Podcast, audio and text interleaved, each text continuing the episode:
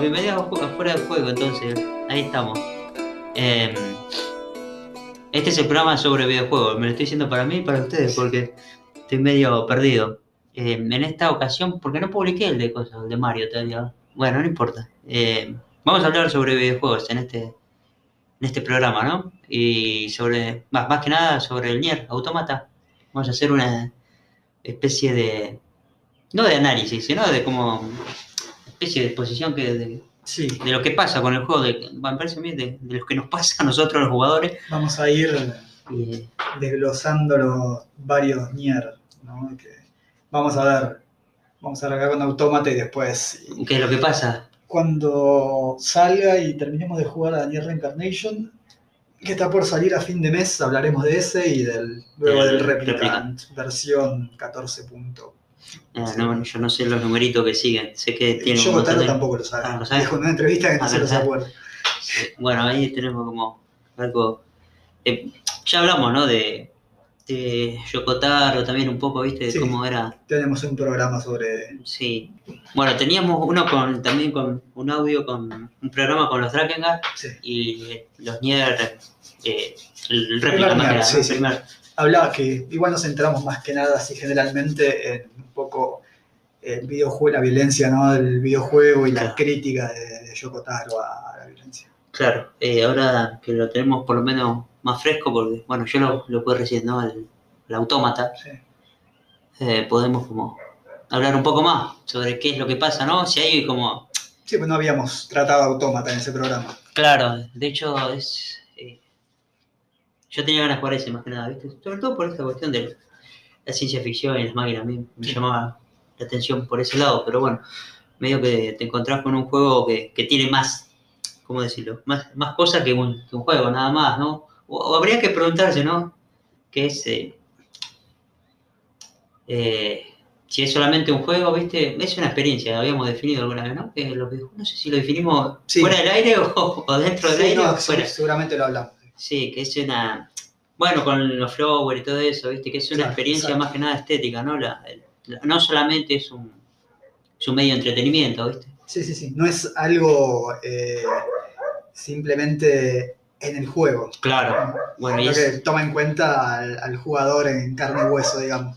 Claro, esto lo hablamos, ¿no? Cuando, cuando hablamos de, de Yoko- bueno, justamente de Yokotaro y, y Drakengard. y- Con esta cuestión de la violencia que decía que tiene unos personajes como los Drakengard como bastante particulares. Como, Sí, sí, sí, bastante forros. Sí, bastante sí, para decir. Claro, y en el videojuego, viste, medio que uno no los condena, no los podría condenar porque tío, está predeterminado, Claro, ya, ¿viste? claro, claro. Y ya yendo como al, al autómata para hablar, de que no se nos vaya el programa, eh, ¿cómo lo presentarías? ¿Cómo diría, cómo diría que, qué tipo de juego dirías que es? O sea, podríamos decir que tiene como dos, como dos, iba a decir dos realidades, como dos sí, esferas, entiendo, como entiendo. dos, dos mundos, ponele. Eh, Diegético y extradiegético. Claro. digamos. El juego en sí en es su narrativa propia Claro. y el juego como eh, interacción con el jugador y Podría la ser rotura eh, de la cuarta pared. forma y contenido, podría decirse como pues, Sí, sí, claro. podría ser. Lo que pasa que, claro, eh, después esto de, bueno, porque hacemos el spoiler, se rompe la No, cuarta sí, obvio, esto, Hacemos- esto- sí, porque si era imposible, ¿verdad? Porque creo que es como, bueno, lo venía diciendo, como lo más interesante del juego, me parece a mí, como eh, el es final. Su final, sí. su final y, o sea, tiene sentido ese final cuando recorres todo el juego ficcional, todo, ¿viste? Porque, bueno, cuenta esta historia, ¿no? De, de estos tres androides Sí. que, ahí está el androide perro, Sí. Eh, que, bueno, hay una batalla, ¿no? En el año no sé cuánto, en la, es en la, en la Tierra, ¿no? Sí, cosa que- sí, es el sí, mundo, digamos, es el mundo que, que se entiende, digamos. No es Empieza como- con una suposición Claro, ¿no? Bueno. de que hay que recuperar la Tierra es de estas máquinas creadas por Los alienígenas. Sí. claro, Y que hay una, una base espacial, ¿no? Que es la organización esta Georgia que llevó a cabo el proyecto para restituir justamente la Tierra para, para la humanidad, supuestamente. claro. Esa es como la, la premisa, ¿no? De la historia. Sí. Entonces vos, como, bueno, hasta ahí todo bien. después, eh, eh, dentro de esa narrativa te das cuenta que no, a medida que vas usando distintos androides, ¿viste? Usas tres, tres androides, ¿no? Sí, en las distintas rutas Eh, Claro, exactamente. se va revelando realmente la, la verdad. Sí. Que, que, que no es eso en realidad como lo más interesante, aunque es interesante para un juego, ¿viste? Es importante para la narrativa interna, obviamente. Claro.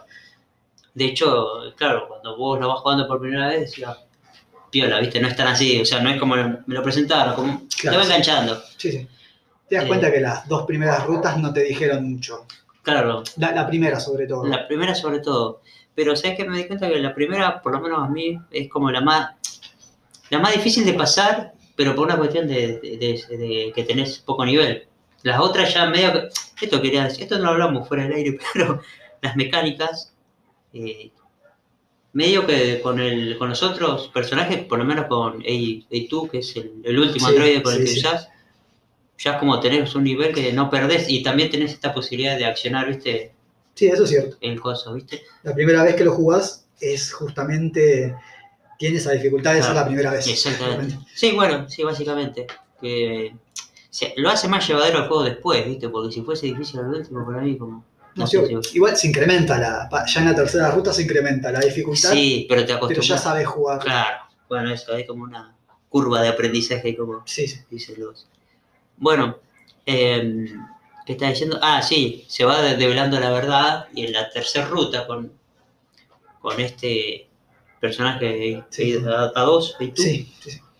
Eh, bueno, y también, bueno, eso también es interesante, que no es solamente ese personaje, usás también el, el segundo androide de Nainés, Sí, usas- ¿Viste? los usábamos en la tercera ruta. eh, esa interacción, y hay una parte final que, que es media hincha, hincha pelota, pero después de hacer la experiencia me copó, ¿viste? Es el- cuando peleas con, con, la- con lo que sería la semifinal, la chancha, las bolas gigantes, con uno Ah, y sí, otro, sí, ¿viste? sí, que se va alternando, Se se, va alternan, alternando como muy, muy rápidamente.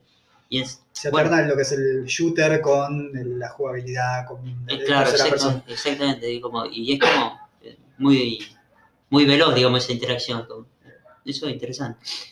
Y yo no sabía si era la misma chancha, ¿viste? Que el mismo boss fight, pensé que era el mismo que se iba al cielo Claro, al claro, principio. Bueno, Eh, bueno, ahí supuestamente descubrís la verdad. No sé si lo de Georgia y eso, Sí, sí, ¿viste? sí, descubrís la verdad, digamos, en la narrativa interna del juego. Claro. Que, eh, bueno, que también lo que, lo que tiene el juego, eh, ya que estamos hablando del, del gameplay, ¿viste? Cómo cambia, es esa también esa cohesión adentro de, la forma de jugar del gameplay, ¿viste? Exacto.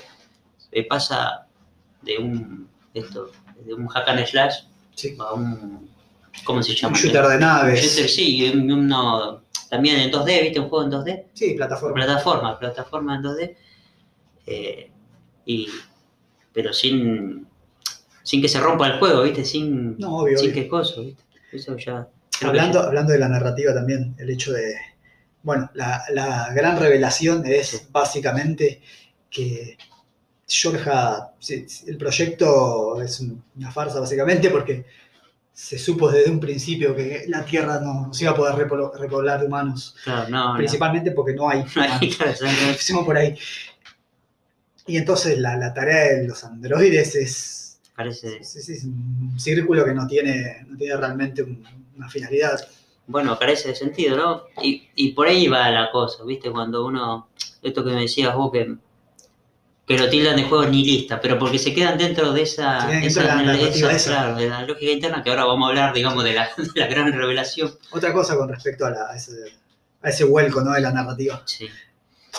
Si no jugaste al primer Nier, es más sorprendente que si lo jugaste. Claro, claro. Porque en el primer Nier, si bien eh, no está explícito en ningún momento ni cuando lo terminás, Mm, que ya la humanidad, digamos, se está acabando, eh, hay pistas ante el juego que te dicen que en realidad la ya para cuando llega Autómata para ese, para ese año es difícil que haya realmente humanidad. Entonces, yo la primera vez que lo jugué al Autómata, ya habiendo jugado el primer Nier, Sí.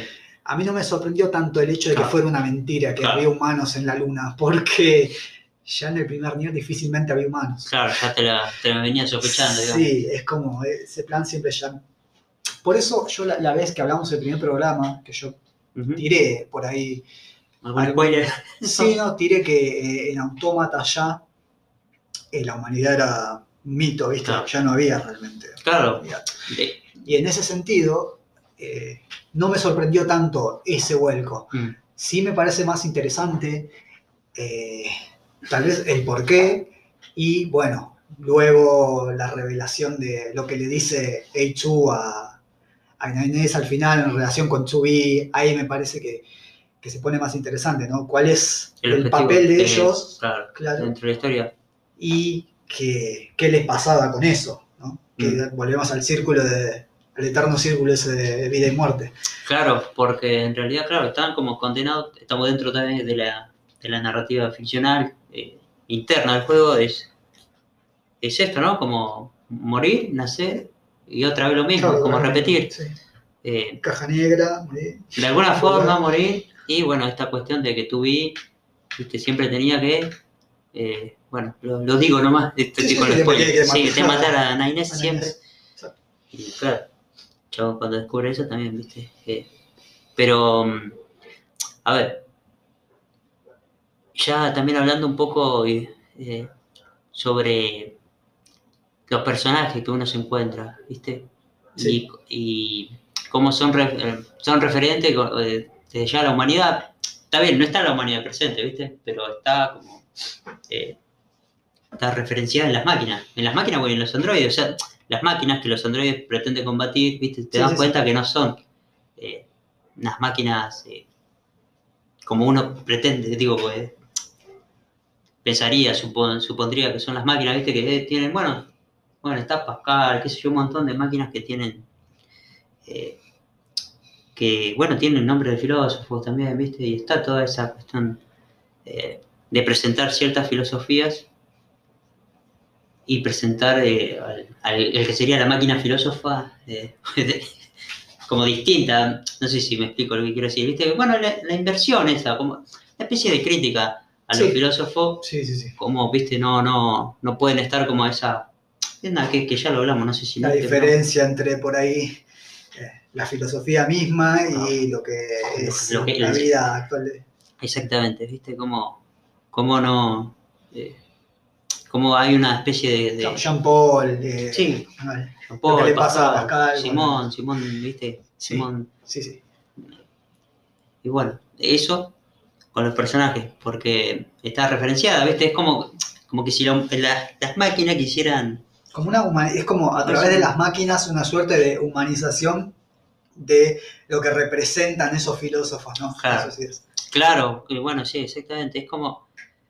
eh, pero también, uno podría también pensar que es esto, como es las máquinas intentando imitar a la humanidad y por eso fallan, o que tienen la intención de fallar, como la humanidad también falla. Exactamente, ese es, me parece Claro. que ese es el punto. Ese, claro, es no esa. tanto lo que decíamos, ¿no? La- si la máquina puede ser humana, sino que si en realidad ese ser humano no implica justamente ya de por sí la falla. Bueno, esa es lo que hace Nier, que lo hace tan interesante, es como la inversión de todos los, los trópicos que estamos diciendo. sí, sí. Ese de ciencia ficción, viste que la ciencia ficción por lo general se pregunta si una preocupa, máquina claro, puede ser humana. Inteligencia artificial Eh, Bueno, ya está clásica en la ciencia ficción. bastante cansado de eso, ¿viste? Y lo que hace Nier es como, a- es al revés, utilizar las máquinas para preguntarse sobre el humano. Claro, exacto, al revés. Claro. No dar por sentado eh, ya de por sí que es ser humano, sino mostrar todo lo que puede ser el humano, incluido lo- eh, los errores Claro. propios de la razón, supuestamente, Y la conciencia. y de repetir los errores también. Y, y cómo dentro del mundo ficticio, para que eso funcione, la humanidad está ausente. No está. Está como mito. no tiene que estar. Está como mito. Ahora, claro, el Sí. tema es de la humanidad, donde está, y eh, la respuesta es el jugador. Claro. parece interesante. Bueno, y hablamos del final porque. no, bueno, si querés decir algo más al respecto, porque, eh, o vamos ya para ahí, para el final, porque. eh, al final, final, final, te das cuenta, viste, que, que los pods, ¿no? Los pods eran como bastante protagonistas dentro de la historia. No sé si dentro de la, bueno, dentro de la historia y fuera de la historia, porque Son como el nexo entre, claro, entre vos y, la narrativa. claro, Que eso se empieza a develar ya en el según la segunda vía, ¿no? La segunda ruta es que empiezan a aparecer los pods en escena, Ah, ya hablando claro. directamente entre ellos. Sí, viste, claro, sí, sí, que entre, entre cada capítulo aparecen los pods. Exacto. que vos primero te preguntás, Sí, ahí te vas dando cuenta de que en realidad los pods están como cobrando también una suerte de conciencia de lo que están haciendo. claro, exactamente. Bueno, y al final, la- el final, el primer final, digamos, que es como el dentro de la ficción, es que es este, ¿no? Entre Nainés y, Sí. y, y, y tú, y, tú, a dos. Sí, ah, no, ¿puede ser el primero o el segundo? No, perdón, el- te digo el final eh, de- dentro de la ficción. O sea, el final. ¿qué me- te Final peleas? C. El fi- Es el D, C. final 6 y D. Claro. Dos. Vale, exactamente. El combate entre, Entre los dos Nines y H. Claro, exactamente.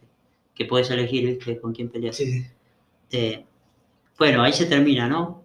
Terminan en los dos finales, terminan los dos muertos, ¿no? Como- Claro, exactamente. Es bastante futil, ¿no?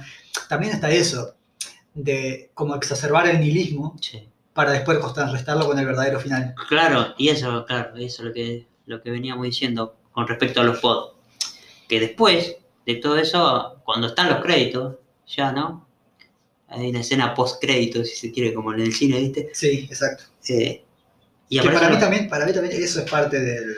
Sigue siendo parte del juego para mí la escena post crédito. Mm, Los y bueno, los créditos también son parte del bueno, juego. los créditos. Claro, bueno, aparecen los pods y bueno, empiezan a decir eso, ¿no? Que desarrollamos conciencia y no, no conciencia, sino también un- una especie de querer sobre eh, vinculado a los androides, ¿no? Y te preguntan a vos, jugador, te hablan a vos directamente, si querés que sobrevivan, ¿viste? Y bueno, pone que sí, y ahí empieza el verdadero final, ¿o no?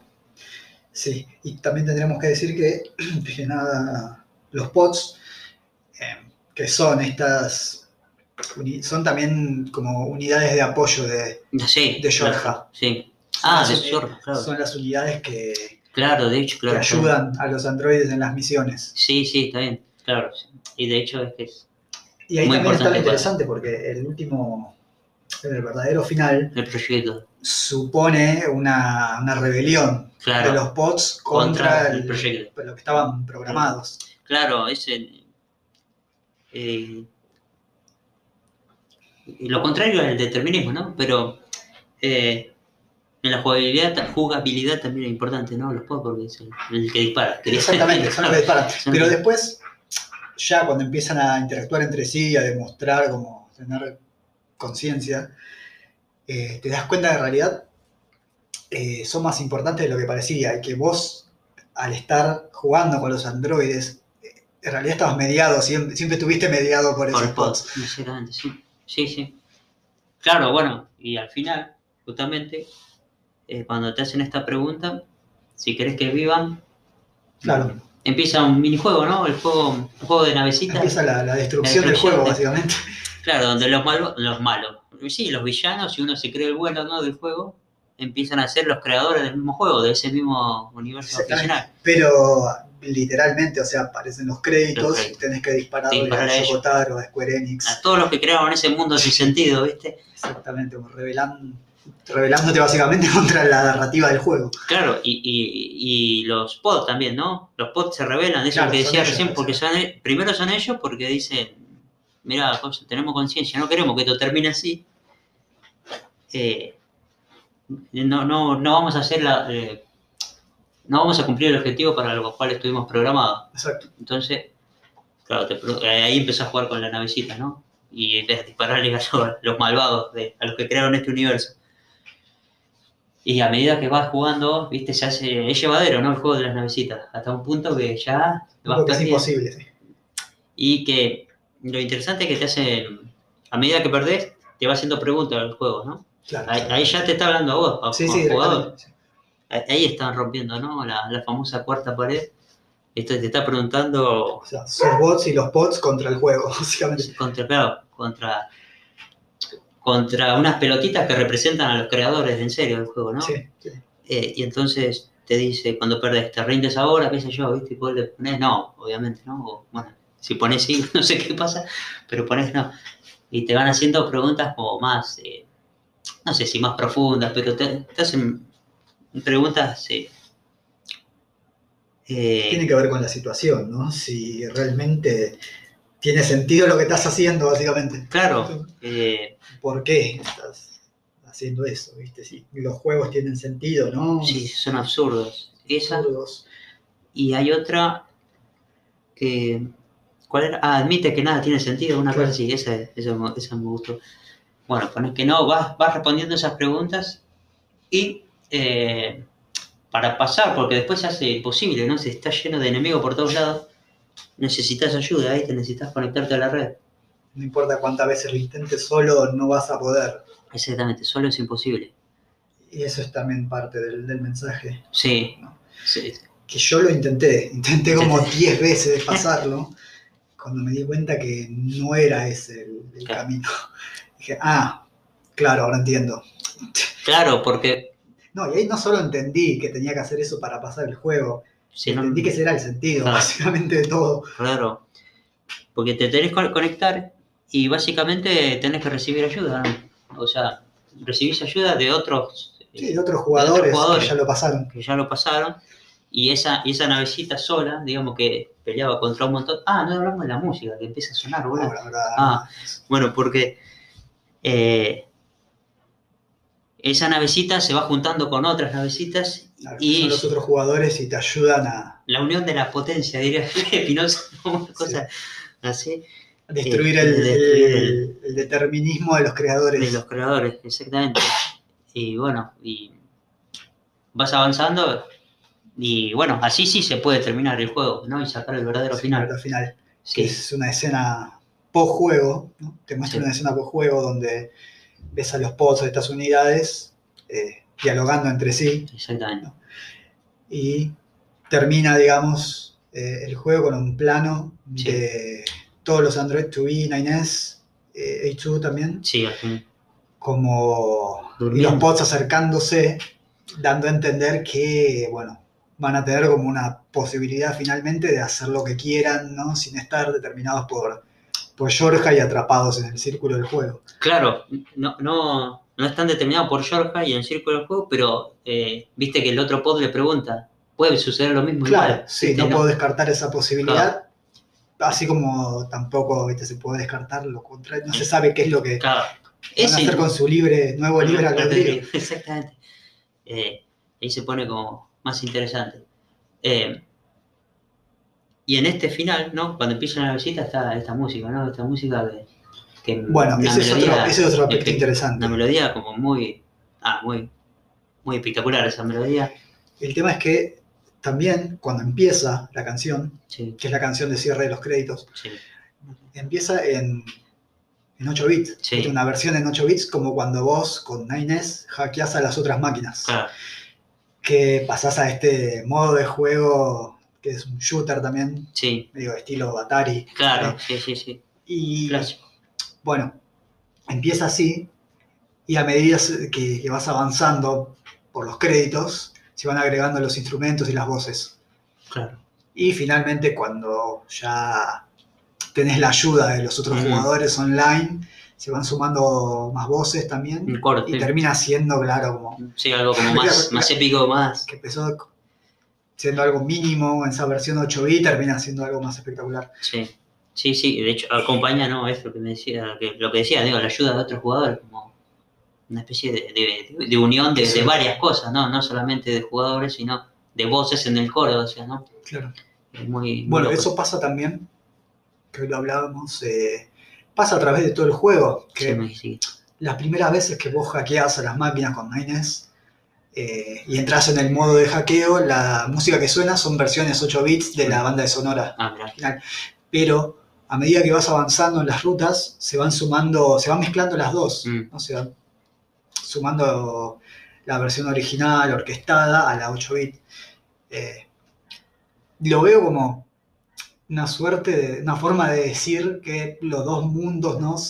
Están, están como colisionando, se está borrando, ¿no? Esa barrera- de a poco se va borrando Claro. la barrera entre lo que sería la, la conciencia ¿no? interna de, de eso, de los androides en Mm. general, con lo que se va revelando en la historia. claro. ¿Qué Sí, tiene que ver con eso? sí, y, y de hecho lo, lo que te decía también que por lo menos en, sí, en la canción de los créditos también están, digamos, los dos, los dos lenguajes, el japonés y el, y el inglés. Claro, exacto. Sí, sí. Una, una, una locura también. Y me parece que eso no es todo, ¿no? Porque falta No, todavía... no, el- queda, queda un último. Queda un, una ulti- un último plot twist, sería, no sé si Sí. sería como la, la gran revelación. Eh, al final, ¿no? Los pods te siguen hablando después de, después de mostrarte el final, Sí, sí, sí, porque ya viste el final. Por eso, o sea, pensá que es una escena de créditos que en realidad es gameplay, pasás a lo que sería post créditos, supuestamente el final, sí, pero después de eso viene realmente la, como la decisión final. claro. Claro, esto es lo que estamos diciendo, ¿no? Que, que hasta ahora, por lo menos, no, no hay ningún juego que haga esto. Que tenga el final, un final tan interesante. eh, porque el final es una decisión, ¿viste? Una cosa así. Te pregunta, los pods te siguen hablando después de, de pasar eh, este, este final, digamos, un poco más, menos determinista. eh, si estás dispuesto a ayudar a alguien, ¿no? A otro jugador Claro. que está en la misma situación que vos, así pa- pasando en esta, en esta Sí, escena de post de créditos, ¿viste? Peleando contra los, los creadores del juego. Bueno, uno pone que sí, bueno, pero hay un, un costo, ¿no? que es borrar todos los datos del juego. Sí. Eh, que es algo que ya se, lo habían hecho en el primer Nier, Ah, pero es distinto. Ahí, ya cuando hablemos del replicant, vamos a ahondar en eso. o sea, Pero acá tiene la, la particularidad de que tenés que hacerlo no para ayudar a un personaje Claro, del juego, sino que a otro jugador. y ahí está, ¿no? Como la, la, la- ¿cómo se dice? La, la quebradura de la, de la cuarta pared totalmente ya, ¿no? Porque ayudás a alguien Sí, real, ¿no? sí, sí, Como una de- persona, no un personaje del Claro, juego. carne y hueso. Eh, por eso, ¿no? Ahí se nota esto de, de Yo- Yoko Taro, que realmente le, le interesa lo que pasa dentro de la conciencia de los jugadores, ¿no? No solamente, bueno, obviamente que el, que el mundo ficcional del juego lo necesita, ¿no? Tampoco. ¿viste? Eh, una cosa así nomás. O sea, el juego de navecita solo no, no sería lo que es si no tienes todo el juego anterior, Obvio, ¿no? obvio, claro. Claro. Eh, digo, es por eso que es un gran final. Y que es un final hasta ahora único en algún punto, ¿no? Esta necesidad de tener que. Habría que pensar en ejemplos, pero así que eh, rompa tanto con lo que sea tan eh, extra diegético, no se me ocurre ninguno. Sí puedo pensar en finales con, que implican, viste, decisiones del, jugador, en ese sentido interactivo, sí. Eh, pero de esa forma, no. No se me ocurre por ahora, no, no recuerdo ni... No, no sé si hay yo, tampoco, no. Hace mucho que no, que no paso juegos enteros, pero viste, no. No, no recuerdo. Me parece que es como. Bastante. mm, Bastante original en ese punto, ¿viste? Sobre todo, tengo una melodía en la cabeza de cuatro días. Así que también puede ser, ¿viste? La fuerza de esa. Sí, bueno, la banda de sonora también. Sí, la música. La música en general, ¿viste? De, de todo el juego ya, ¿viste? Pero eh, la parte final sí, sí, medio que se la guardaron por el final está, está muy bien esa, esa melodía, Se guardaron todo, se guardaron muchas cosas para el final. es todas las ideas. Interesante. Eh, bueno, básicamente, eh, volviendo un tema a, un poco al tema de las frases, ¿no? Que la frase que dice al principio, to be, cuando apenas empieza el juego, Ah, sí, y la que dice el bot al final. sí. eh, sobre el ciclo, Exactamente, el ciclo de vida y muerte. el ciclo de vida y muerte. Claro, Y de la necesidad de matar ¿no? a- adiós, a- adiós cuando lo al encuentre. creador de ese mundo, Claro, de ese circo, de ese círculo y circo también. Claro, Pero em, en realidad, en ese sentido, hablábamos de cómo subvierte también tropo clásico de los JRPG. claro, Que ah, es me habías dicho. Un sí. dios creó este mundo, una criatura así espectacular, eh, creó todo esto y nosotros tenemos que matarla.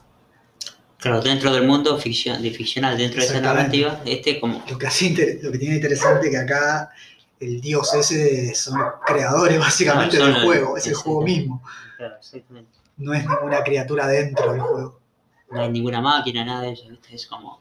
Claro, Sos claro, vos sí, también. Claro, y también sos vos, ayudando a otro también. bueno, o recibiendo ayuda de otro.